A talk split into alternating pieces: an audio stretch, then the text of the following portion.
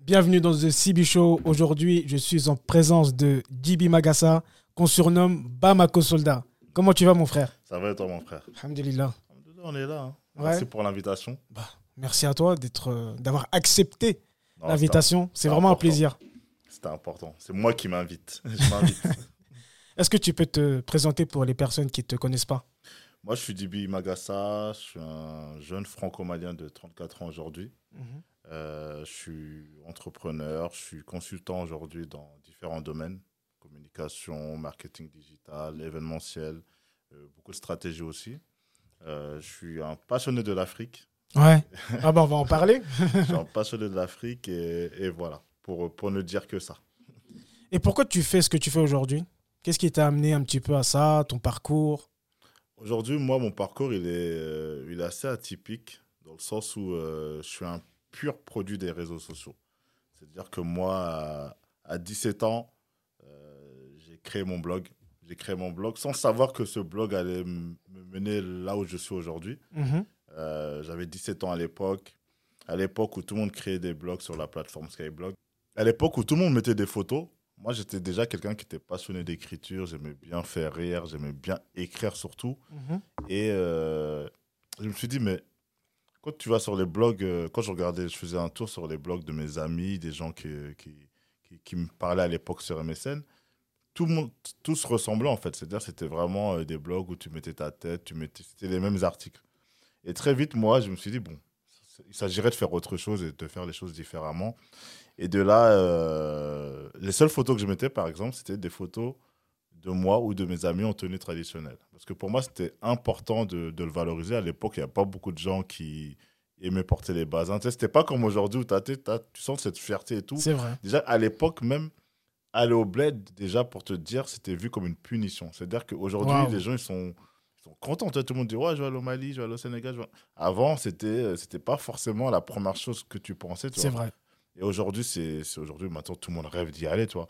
Et à l'époque, j'avais ce côté aussi attaché à, à mes racines, un pays que je venais de découvrir parce que j'y étais allé récemment.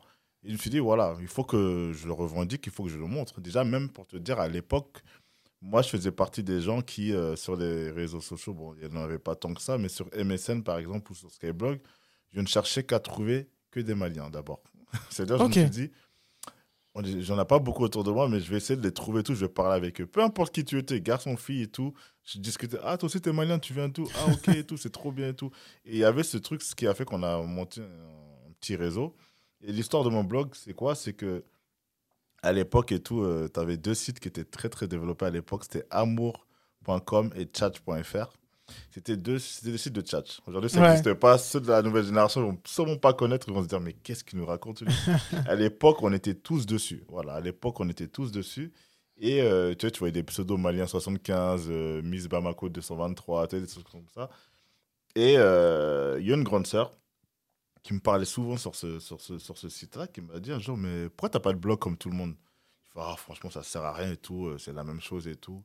Non, mais fais un blog et tout, euh, c'est bien. Au moins, tu vois, tu mets tes choses comme ça, nous, ça nous permet de voir qui t'es et, comment tu penses, etc. Et, et c'est à cause d'elle, ou grâce à elle plutôt, Mama, si tu m'écoutes, euh, que j'ai créé mon blog un jour.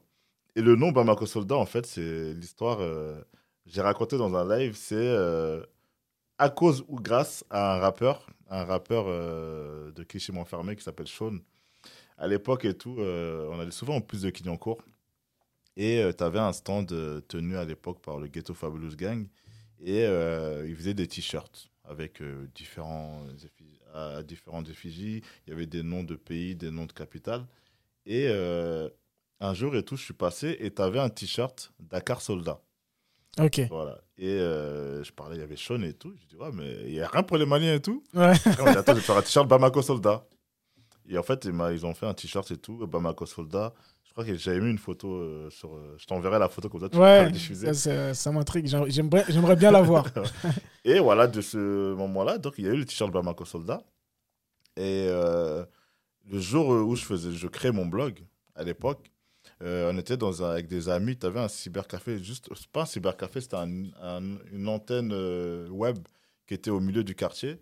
Et euh, tout le monde était là sur son blog et tout. Et moi, j'étais en train de créer le mien. Après, j'ai dit, putain, mais je sais pas quel nom je veux mettre et tout. à. Les gens, ils mettaient le nom de la, de cité, euh, les noms des quartiers, etc. Je me suis dit, non, moi, il faut que j'ai un truc original un peu. Et là, euh, il y a un pote à moi Mhm. qui me dit, mets ton Bamako soldat, là. On m'a balancé ça comme ça, toi. Ouais. Et j'avais même le t-shirt à ce moment-là. Ah, Je fais, ah ouais, Bamako soldat, toi. Et à la base, même pour te dire, j'ai failli faire l'erreur, j'allais mettre un S. Après, j'ai enlevé au dernier moment. À Un S. euh, À la fin de soldat. D'accord, ok. Et de là et tout, euh, Bamako Soldat. Et après, euh, petit à petit, je mettais des, des photos d'abord. Et euh, des photos, j'ai commencé à mettre des articles. Les premiers articles qu'on fait sensation à l'époque, c'était Tu sais que t'es noir quand? En gros, je mettais tous les euh, stéréotypes préjugés sur nous, sur euh, nos, les habitudes de nos parents, etc. Ensuite, tu as eu le célèbre euh, article euh, Le langage des darons, où en gros, je mettais en gros comment nos parents. euh, euh, remixer la langue française et tout, mais le but c'était pas de se moquer, tu vois, c'était vraiment de voilà, c'était de créer un truc pour dire que voilà, on rigole mais on se moque pas, tu vois. Mhm. Et euh, de là ça a pris, ça a pris, ça a pris, ça a pris et après de là je- j'essayais de détourner toutes les choses que je voyais euh, en mettant des articles et tout sur des choses qui me plaisaient, des choses marrantes que je détournais à la sauce africaine entre guillemets. Euh, et j'ai commencé à parler de sujets sérieux. J'ai commencé à parler de sujets sérieux à partir euh, de l'incendie de Vincent Auriol qui a- en 2005 qui a, qui a lancé mon, mon militantisme. C'est vraiment de cet incendie que, en gros, je me suis intéressé au monde associatif, je me suis intéressé au combat du monde associatif. Mm. Et de là, j'ai commencé à en parler. J'ai commencé à en parler. Euh, je me suis approché euh, du comité à l'époque.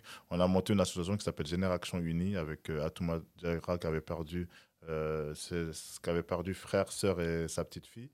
Et c'est de là que j'ai rencontré plein de monde. J'ai rencontré les Sadia Jawara, les Almami Kanouté, etc. Et de là, j'ai commencé aussi à mener ce double combat associatif.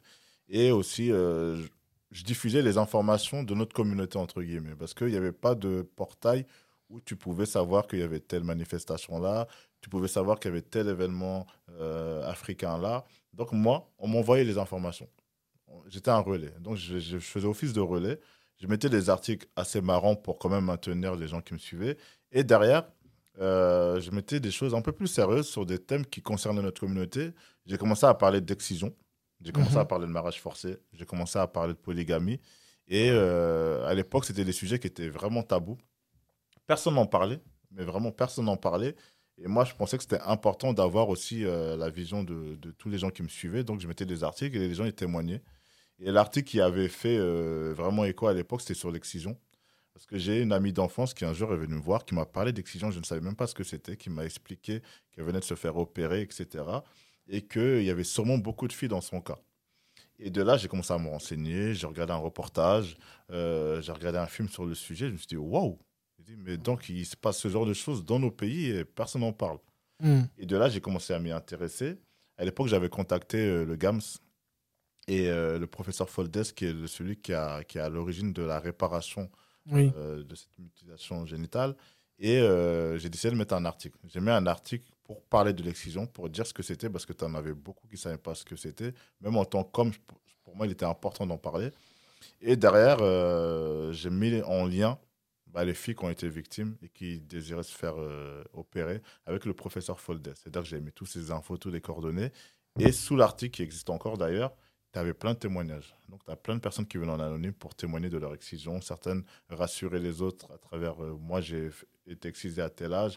Aujourd'hui, j'ai fait l'opération. Ça m'a permis de. Tu vois. Donc, tu as, eu ces échanges-là qui ont permis beaucoup de choses. Après, voilà, je parlais de tout et de n'importe Voilà, tout- quoi. tous les sujets qui, étaient, qui faisaient partie de la communauté, toutes les problématiques qui n'étaient pas mis en avant, toi, Exactement. tu parlais de ça. Pourquoi tu, justement, tu veux amener ça, tu veux montrer toutes ces choses-là qui se passent dans la communauté? Le souci, c'est quoi? C'est qu'aujourd'hui, tu as plein de sujets qui sont passés sous silence. Tu as plein de sujets euh, sur lesquels on met le voile. Mais pour moi, c'est important d'en parler parce qu'aujourd'hui, le fait d'en parler, ça te permet de. Là, ça libère la parole, mais ça permet surtout aux personnes de se sentir moins seules. Tu sais, quand tu lis des témoignages, tu te dis Ah, ça arrive à elle aussi. Ah, lui aussi, il a eu ça. Ok. Ah, il a géré de cette manière-là. Ça te permet de te dire Bon, finalement, je suis pas seul. Et finalement, il y a d'autres personnes qui, ont- qui ont vécu ces traumatismes. Et ces personnes arrivent aujourd'hui à euh, vivre, arrivent à surpasser. Et aujourd'hui, ces personnes en parlent ouvertement et n'ont pas peur, tu vois. Parce qu'il y a plein de sujets qui sont tellement tabous, surtout nous dans notre communauté, où tu as une sorte d'omerta sur certains sujets sensibles. Aujourd'hui, pour moi, il était important de me dire, je suis suivi, il y a beaucoup de gens qui me suivent, autant me servir d'eux, autant être utile, tu vois. Hmm. Et ce qui a encore plus facilité la chose à l'époque, c'est que trois ou quatre ans après que j'ai lancé mon blog, euh, la plateforme Skyrock m'a élu Blockstar. Blockstar, si tu veux, Wow. c'était la consécration. C'était, euh, tu te réveillais un matin, euh, je sais plus à l'époque, je crois que j'avais euh, 5000 visites par jour. Tu te lèves, tu as des 15 000, 20, 30 000 visiteurs qui viennent euh, par jour et tout. Et après, c'était de tout et n'importe quoi. Mais ça donnait une autre visibilité à ce que je faisais. C'est-à-dire que pendant une semaine, tu es sur la page d'accueil de Skyblock, qui était à l'époque le site le plus visité en Europe. Et de là, tout le monde vient. Et de là, tout le monde vient. Tu as d'autres gens qui te suivent, tu as d'autres communautés qui commencent à te suivre et tout. Et euh, pour moi, c'était la consécration. Tu vois, j'étais étudiant, moi, c'était un kiff. C'était, c'était pas quelque chose. euh, Est-ce que c'est à ce moment-là que tu as vu la, la puissance et l'impact que pouvait avoir Internet, les réseaux? Ben là, c'est là que je me suis dit qu'en gros, euh, tu reçois des messages de personnes qui sont à l'autre bout du monde. Ouais. tu es là chez toi, dans ta petite chambre et tout, devant ton ordinateur. Tu reçois des gros messages de soutien. Euh, tu as euh, une étude qui avait été faite sur mon blog. Euh, ils avaient fait une étude, euh, c'était le Centre national de recherche scientifique. Ils avaient fait une étude sur le phénomène de la blogosphère africaine. Et euh, ils avaient fait comment te dire, un, un gros focus sur mon blog. Mhm. C'était un truc, tu avais, 200, 300 étudiants dans la salle et tout. Ils parlaient du, du phénomène de la blogosphère. Et ils Ah blog, ouais vois. Et ça, déjà, quand, la- quand on m'a contacté, on m'a envoyé les images, j'étais choqué. Je me disais, ouais, à l'époque, je sais plus, j'avais quel âge, je devais avoir euh, 18, 19 ans, tu vois. Et là, Ah je ouais, me suis dit, bah, ouais, il y a un truc, en fait, et tout. Et après, derrière et tout, euh, celui qui m'a fait comprendre qu'il y avait vraiment le truc, c'était Sadia Jawara, que je salue. Et c'est Sadia qui, un jour, il m'a dit, tu sais, ce que tu fais là, c'est exceptionnel. Je dis, mais je fais rien de particulier. Moi, il m'a dit, si, si. Il m'a dit, au-delà de ton blog, tu arrives à réunir des gens et tu arrives à créer ce qu'on appelle un réseau. C'est la, la première personne qui m'a parlé du terme réseau et que je ne connaissais même pas. Et là, je me suis dit, ah ouais, comment ça, dans quel sens? Il me dit, regarde, aujourd'hui, quand tu mets euh, des informations sur un événement, tout le monde vient. Aujourd'hui, quand, par exemple, et tout, un délire que j'avais fait à l'époque, c'était le 22 septembre, un vendredi soir, j'ai dit, on se retrouve tous en bazin sur les champs. Tu te retrouves à 200 personnes qui viennent sur les champs en bazin. Tu sais, C'était plein de petits délires où, et c'est là que tu sens, tu te dis, j'ai une influence sur les gens. C'est-à-dire que je mets Mhm. quelque chose, les gens, ils le font ou ils vont. Et de là, il m'a dit, fais-en quelque chose. Il m'a dit, sers-toi de ton réseau pour plus tard. Il m'a dit, essaie de créer quelque chose autour de ça. Donc, moi, j'ai une grosse réflexion là-dessus. Lui, m'a beaucoup aidé à ce niveau-là. Il m'a dit, moi, j'aimerais bien faire des choses avec toi. Donc, on a commencé, on a organisé un événement ensemble. Mon premier événement, je l'ai organisé en 2006. En 2006, hein. Et cet événement-là, c'était, non, c'était en 2005, excuse-moi, c'était en Ah. 2005. Et en fait, c'était le 22 septembre 2005. Et en fait, il m'a dit, Dibi, cette année, le 22 septembre, il tombe un samedi. Il m'a dit, est-ce que tu veux qu'on organise un événement ensemble? À l'époque, j'avais quand même un réseau, quand même. À l'époque, je bossais déjà avec Mokobe, euh, avec Dawala ou d'autres personnes qui étaient, de qui j'étais proche, direct ou indirectement. Il m'a dit, de ton réseau, on va essayer de faire un événement. Moi, j'ai ma salle et tout dans le 19e et on va essayer de faire quelque chose. Donc, de là, on a travaillé sur un événement qu'on a monté ensemble avec euh, une équipe euh, du quartier.